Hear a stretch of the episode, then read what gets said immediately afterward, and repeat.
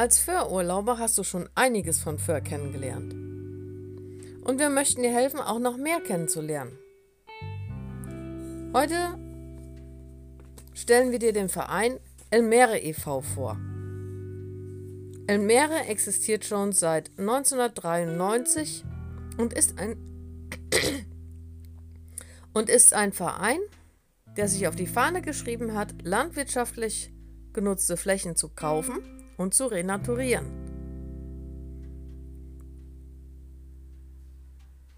Ihren ursprünglichen Charakter wiederherzustellen. Auf diesen Flächen fühlen sich verschiedene seltene Vogelarten, Amphibien, Insekten und Pflanzen wohl. Die Flächen werden in erster Linie in der Föhrer Marsch gekauft. Und was bedeutet Elmere? Elmere war das größte Gewässer auf Föhr. Es war bei Süderende und verschwand um ca. 1800. Der amphibische Charakter der Marsch blieb dort aber noch bis 1950 erhalten. Es gab auf Föhr unzählige kleine Gewässer und damit auch unzählige Vogelarten, die dort brüteten. In den 60er Jahren hat man aber intensiv Ackerbau betrieben und dazu war es notwendig, die Insel zu entwässern. Das führte dazu, dass Vögel leider keine Brut- und Rastmöglichkeiten mehr fanden und damit der Bestand weniger wurde. Elmere möchte Föhr wieder für bodenbrütende Vögel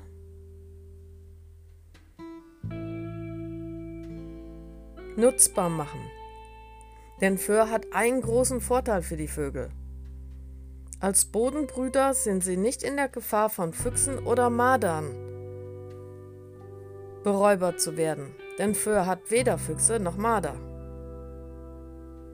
Die Hauptfläche von Elmere ist ein 50 Hektar großes Gebiet am Övenumer Deich. Und außerdem gibt es viele kleine Flächen in der Föhrer Marsch. Galloway-Rinder halten die Flächen kurz, sodass nicht gemäht werden muss. Diese Flächen sind sehr attraktiv für verschiedene Vogelarten, aber auch für Naturliebhaber und für Fotografen. Die ursprüngliche Landschaft, seltene Vögel wie Löffler und Uferschnepfe, die ursprüngliche Landschaft soll wiederhergestellt werden und wurde auch wiederhergestellt. Mit ihr kamen seltene Vögel wie zum Beispiel der Löffler oder die Uferschnepfe.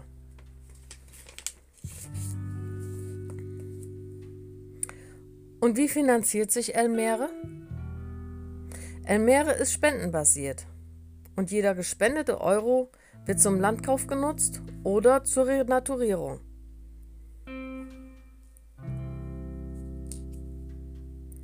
Das hat bis dato sehr gut funktioniert, denn in den letzten 25 Jahren, denn in den 25 Jahren wurden über 140 Hektar Natur zurückgewonnen. Die NABO hat Elmere für den Erhalt der Biodiversität ausgezeichnet. Und Elmere lebt von unermüdlicher Ehrenarbeit. Elmere lebt von unermüdlicher Ehrenarbeit im Naturschutz und von der Spendenbereitschaft der Förderer.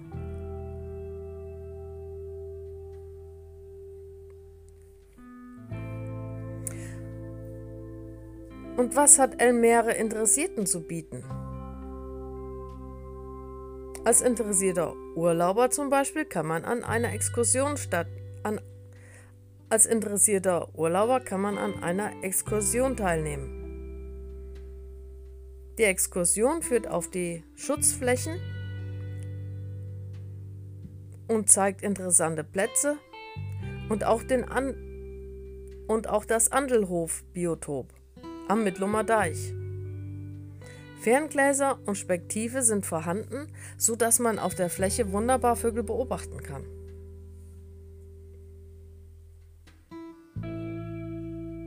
Und wo kann man sich wo kann man sich denn näher informieren zu Elmere e.V.? Termine für Exkursionen findet man auf der Webseite www.elmere.de. Elmere wird übrigens mit Doppel-E geschrieben. Informationen findet man auch am Inforaum am Storchen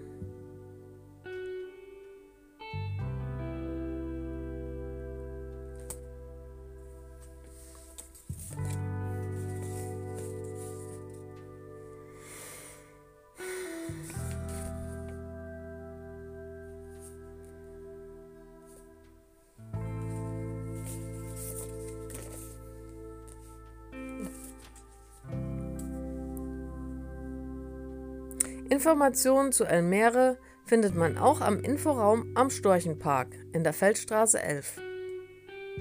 Möchte man lieber anrufen und direkt nachfragen, dann geht das natürlich auch und zwar wochentags von 10 bis 17 Uhr.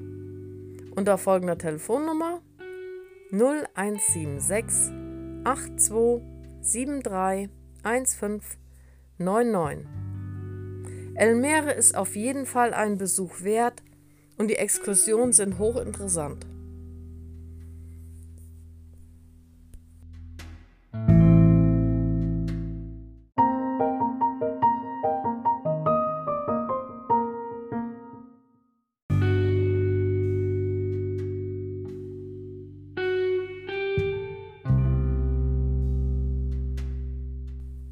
Vierundfünfzig Grad, 43 Minuten Nord, 8 Grad, 30 Minuten Ost. Das ist die geografische Lage, die Koordinaten von Föhr. Föhr hat ungefähr 8000 Einwohner, 16 Inseldörfer und eine Stadt. Der höchste Punkt von Föhr hat ca. 13 Meter. Der Sandstrand ist ungefähr 15 Kilometer lang.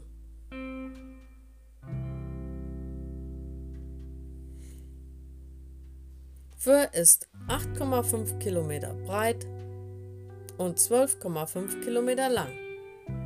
Das sind ungefähr 82 Quadratkilometer.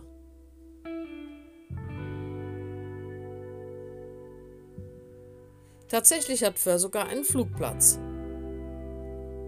und einen kleinen Leuchtturm, der eigentlich ein Leuchtfeuer ist,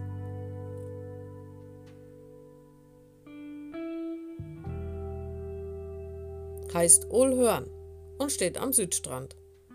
Er wurde 1952 gebaut und ist ca. 10 Meter hoch. Und wie heißen die Inseldörfer? Man kennt Vrixum, Övenum, Mittlum, Alkersum, Niblum, Goting, Borgsum, Witzum, Uttersum und Süderende.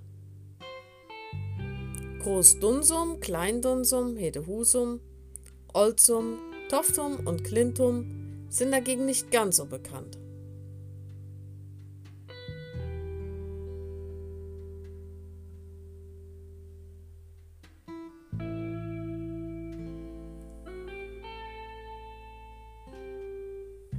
Föhr hat fünf Hundestrände, sechs Vogelkojen und einen Golfplatz. Naja, sie hat auch eine Burg, wobei man bei der Lehmbecksburg doch eher was anderes erwartet hätte.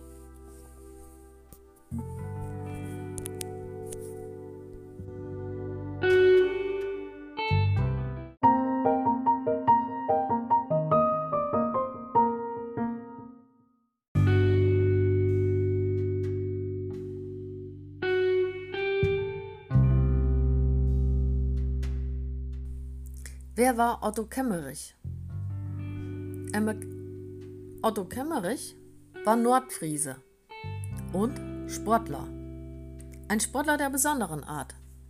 Denn er hat einige verrückte Sachen gemacht, würde man sagen. Er war ein faszinierender Sportler, der 1886 geboren wurde und 1952 verstarb. Er hat mit, Spek er hat mit Spektakul er hat mit spektakulären Aktionen auf sich aufmerksam gemacht. Richtig berühmt ist er aber komischerweise nicht geworden. Seine Rekorde sind lang. Die Liste seiner Rekorde ist lang. So durchschwamm er 1923 den Bodensee. 1924 gewinnt er das Streckenschwimmen zwischen Husum und Westerland und schwimmt außerdem nochmal von Just nach Norderney. 1925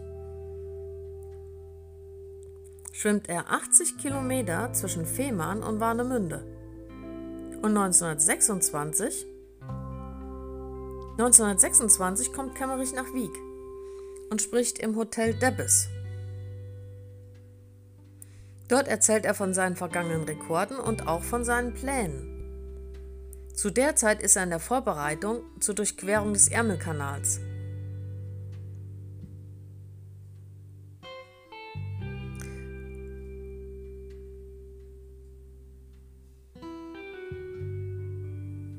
Leider ist ihm das aber nicht gelungen. Denn er muss neun Meilen vor der Küste aufgeben. Ein Hai hat ihn attackiert und sehr stark an der Hand verletzt.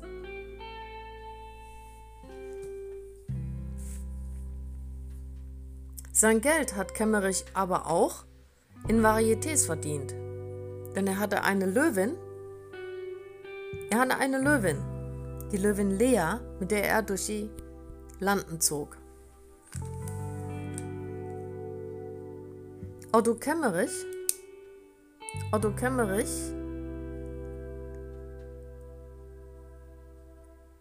wollte es aber in späteren Jahren noch einmal wissen. Mit 66 Jahren macht er sich auf den Weg, um 200 Kilometer von Esbjerg in Dänemark nach Husum zu schwimmen. Doch der Versuch scheitert. Auf den circa 15 Kilometer breiten Stück zwischen Sylt und Amrum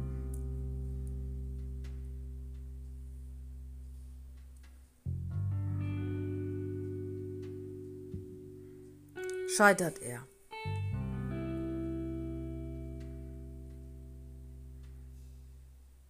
Wird er vermisst.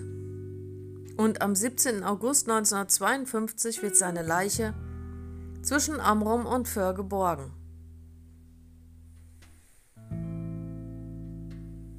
Erik Eggers hat ein Buch geschrieben über Otto Kemmerich. Erik Eggers hat ein Buch geschrieben über Otto Kemmerich. Der Mensch als Fisch. Die Abenteuer von Otto Kemmerich, friesischer Sportpionier. Ein unterhaltsam geschriebenes Buch, was sich gut lesen lässt. Erhältlich ab September 2020.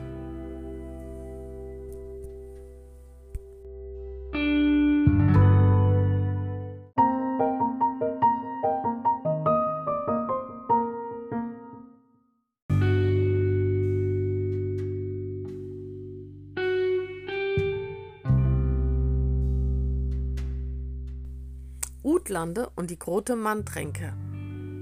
Das hört man oft im Zusammenhang und das macht neugierig. Was hat es damit auf sich?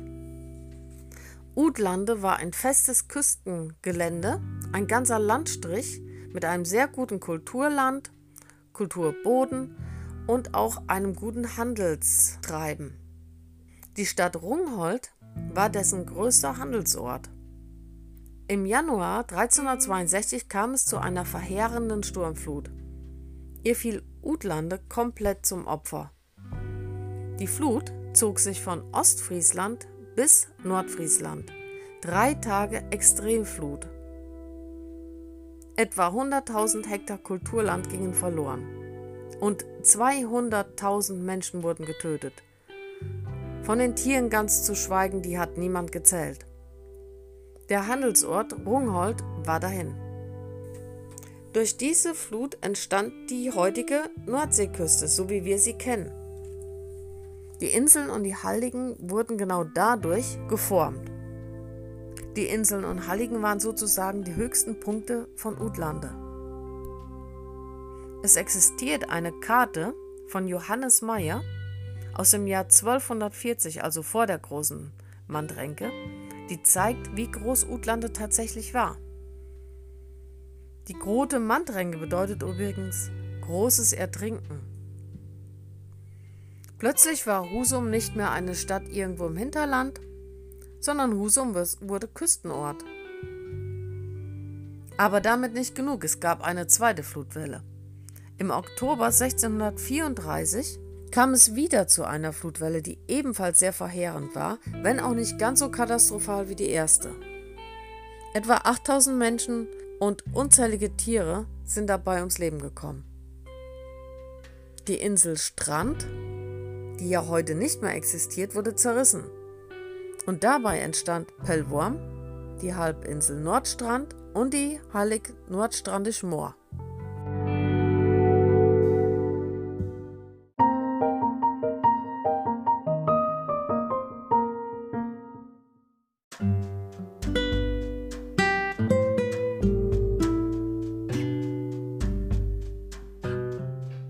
Was ist denn eigentlich aus der MS Rungholt geworden? Bestimmt ist der ein oder andere schon mit dieser wunderschönen alten Fähre gefahren. Sie ist gefahren zwischen Dagebüll, Wieg und Amrum. Ein schönes älteres Modell. Was wissen wir denn über die MS Rungholt? Die MS Rungholt wurde gebaut in den 90er Jahren, ist 26 Jahre im Wattenmeer gefahren und wurde im Mai 2018 außer Dienst gestellt. Im Oktober 2019 wurde sie verkauft. Gebaut wurde sie 1990 in der Husumer Werft. Da gab es mal eine Werft. Und 1992 ist sie vom Stapel gelaufen. Jetzt ist sie in Piräus. Wie ist sie dahin gekommen? Als sie verkauft worden ist, musste sie ja nur irgendwie nach Griechenland gefahren werden. Das hat ein dänischer Schlepper erledigt. Er hat sie auf den Haken genommen und nach Piräus gefahren. Das war allerdings nicht ganz so einfach, wie man sich das denkt, denn es war nicht so wirklich gutes Wetter. Darum mussten sie Zwangspausen einlegen. Es gab verschiedene Sturmtiefs im Atlantik und im Mittelmeer. Darum wurde ein Zwischenstopp gemacht in der Normandie und in Sizilien. Angekommen ist die Rungholt nach vier Wochen, 3000 nautischen Seemeilen, das sind ca. 5555 Kilometer. Ja, und jetzt heißt sie ja natürlich auch anders. Jetzt heißt sie MS Nissos Chrissy und soll für Tagesausflüge von Kreta aus rund um die Inseln, griechischen Inseln, genutzt werden. Sie sieht auch jetzt nicht mehr so aus, wie sie aussah. Sie wird nämlich gerade umgebaut. Man hat ihr vorne am Bug noch was angebaut, noch was angeschweißt. Das sieht jetzt aus so ähnlich wie bei einem Katamaran, also so zwei spitze Rumpfbögen. Und hinten hat man auch eine Verbreiterung gemacht und äh, eine Vervollständigung, möchte ich mal sagen, so dass man jetzt oben als Passagier stehen kann und nach draußen gucken. Also es sieht hintenrum aus schon so ein bisschen wie ein Kreuzfahrtschiff und vorne so ein bisschen aus wie ein Katamaran. Ja, wir wünschen der MS Rungholt alles Gute auf ihrem Weg und freuen uns immer mal wieder was von ihr zu hören.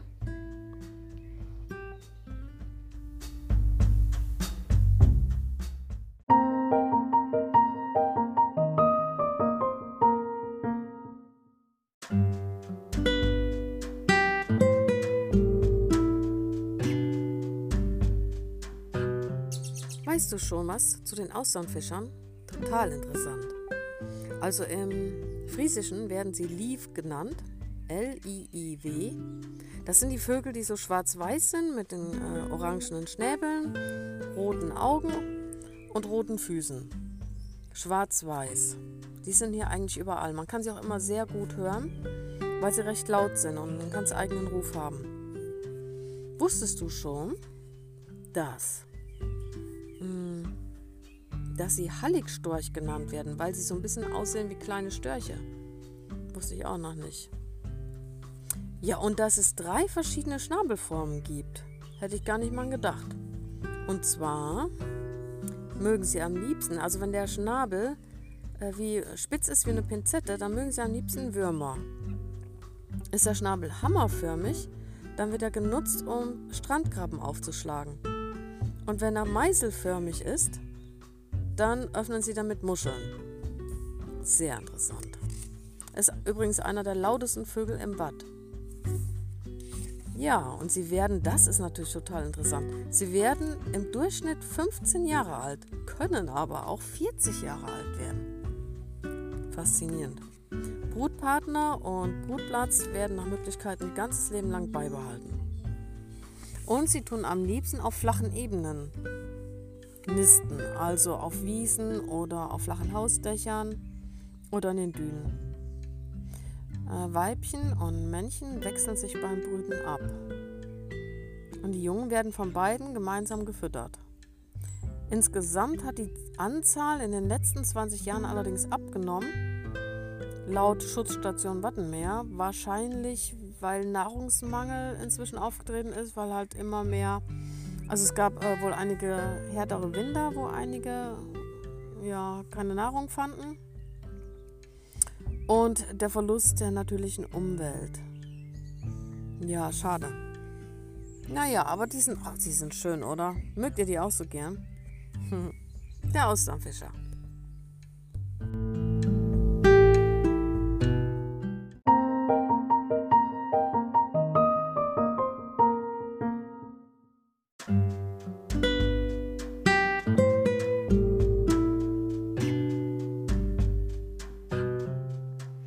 Weißt du eigentlich schon, was es mit diesen weißen Badekarren auf sich hat, die am Wieger Sandwall stehen? Das hast du bestimmt schon gesehen. Ein schöner, weißer, alter Pferdekarren, den man schon kennt als Badekarren. Nur, wie genau war das denn? Das ist nämlich ganz interessant. Diese Badekarren waren 1819 in Wieg eingeführt worden und sie waren ca. zwei Meter hoch und ähnelten einem kleinen Umkleidezimmer. Darin waren eine Bank, ein fester Tisch, Spiegel, Haken und eine Fußdecke. Der Strandabschnitt, in dem gebadet wurde, war selbstverständlich nach Männlein und Weiblein getrennt. Das war ja ganz wichtig. Und es wurde auch nicht wirklich richtig geschwommen. Es war eigentlich mehr so ein Untertauchen. Und auch das sollte man eigentlich nicht vom Strand aus sehen können. Es war dann so, dass man sich ein Badeticket gekauft hat. Dann ist man in den Badewagen gestiegen, hat sich umgezogen. Der Bademeister kam mit einem Pferd oder ein Karrenzieher oder wie auch immer man das nannte. Dann wurde der Wagen ins Wasser gezogen, so dass die Türe Richtung Meer stand und wenn man ganz, äh, was ganz gegen neugierige Blicke hatte, dann wurde ein Zelt rundherum aufgebaut. Das konnte man sich irgendwie da so rumziehen, so dass man vom Strand aus nicht sehen konnte, wer da ein- und aussteigt. So dass man quasi nur so ein bisschen im Wasser getaucht hat. Und die Karren wurden auch nicht richtig ins, tief ins Wasser gefahren, sondern nur so, dass ungefähr das Wasser bis zu den Achsen stand. Man konnte also problemlos dieses Treppchen runtergehen, sich da untertauchen und dann gut. Tatsächlich gab es auch eine vorgegebene Zeit, weil man da nicht den ganzen Tag in diesem Karren sitzen durfte, wie zum Beispiel in einem Strandkorb, sondern man durfte dann nur sechs bis sieben Mal untertauchen, so eine gewisse Zeit und dann hatte man wieder rauszugehen. Ja, und dann wurde man, hat man sich dann halt wieder umgezogen und eine kleine Fahne gehisst. Und wenn die Fahne am Wagen war, dann wusste der der Wagenzieher, jetzt kann der Wagen wieder abgeholt werden, ist mit seinem Pferd gekommen, hat den Wagen angespannt und den Karren wieder rausgezogen. Das heißt, man ist in seiner vollen Montur reingegangen und ist dann hinterher in seiner vollen Montur auch wieder ausgestiegen. In schönen Kleidern, wie man das damals so getragen hat. Tatsächlich waren diese Wagen ca. 100 Jahre im Einsatz, bis 1900, frühe 1900er Jahre. Wir können uns ja glücklich schätzen, dass man da heute doch anders baden darf. Tatsächlich kann man heute ja auch schwimmen, das konnten die Leute früher teilweise gar nicht, die meisten glaube ich überhaupt nicht. Ja, so haben sich die Zeiten geändert, wir genießen unsere Strandzeit heute. Weißt du schon? Basiert auf dem Buch Förlexikon von Harry Kunz und Thomas Stehensen. Erschienen 2003 im Wachholz Verlag.